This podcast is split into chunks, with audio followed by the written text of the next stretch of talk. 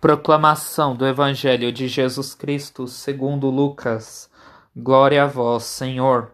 Naquele tempo vieram algumas pessoas trazendo notícias a Jesus a respeito dos galileus que Pilatos tinha matado, misturando o seu sangue com o dos sacrifícios que ofereciam. Jesus lhes respondeu: Vós pensais que esses galileus eram mais pecadores do que todos os outros galileus por terem sofrido tal coisa? Eu vos digo que não. Mas se vós não vos converterdes, ireis morrer todos do mesmo modo. Aqueles dezoito que morreram quando a torre de Siloé caiu sobre eles, pensais que eram mais culpados do que todos os outros moradores de Jerusalém? Eu vos digo que não.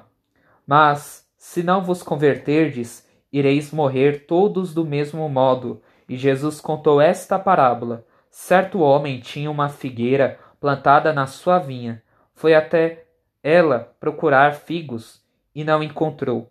Então disse aos vinhateiros: Já faz três anos que venho procurando figos nesta figueira e nada encontro. Corta-a, porque está ela inutilizando a terra? Ele, porém, respondeu: Senhor, Deixa a figueira ainda este ano. Vou cavar em volta dela e colocar adubo. Pode ser que venha a dar fruto. Se não der, então tu a cortarás. Palavra da salvação. Glória a vós, Senhor. Independente das nossas práticas, sendo boas ou más, passaremos pela morte natural. Mas pela morte espiritual depende muito da nossa falta de conversão porque a conversão faz com que troquemos, faz com que tenhamos um coração arrependido. O próprio Cristo nos alerta que os acidentes e as tragédias em que passamos em nossa vida não é castigo de Deus, mas somos sujeitos à travessia. Deus deseja a cada um de nós que mudemos de vida para desapegarmos dessa vida que nos leva ao pecado, que uma vida incrédula para uma vida que nos leva a chegar até Deus. Para que sejamos sempre novos e busquemos sempre nos tornar pessoas novas a cada dia na qual vivemos. Devemos agradecer a Deus pela oportunidade de converter o nosso caminho para um caminho que nos leve a Deus. Um caminho que faz com que a nossa vida comece a ter mais sentido. Quando estamos seguindo a Deus, a intenção do inimigo é para cairmos no mesmo pecado.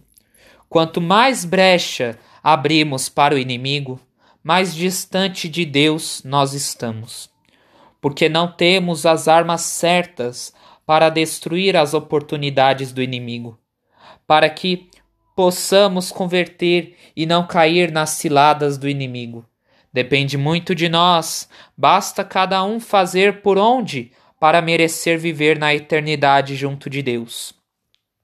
Porque o insuportável para Deus não são os nossos pecados, e sim é a nossa falta de fé que nos leva a pecar, e com isso acaba com a nossa intimidade com Deus.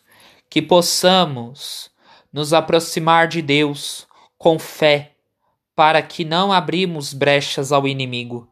Que o Espírito Santo nos explique todas essas palavras. Amém.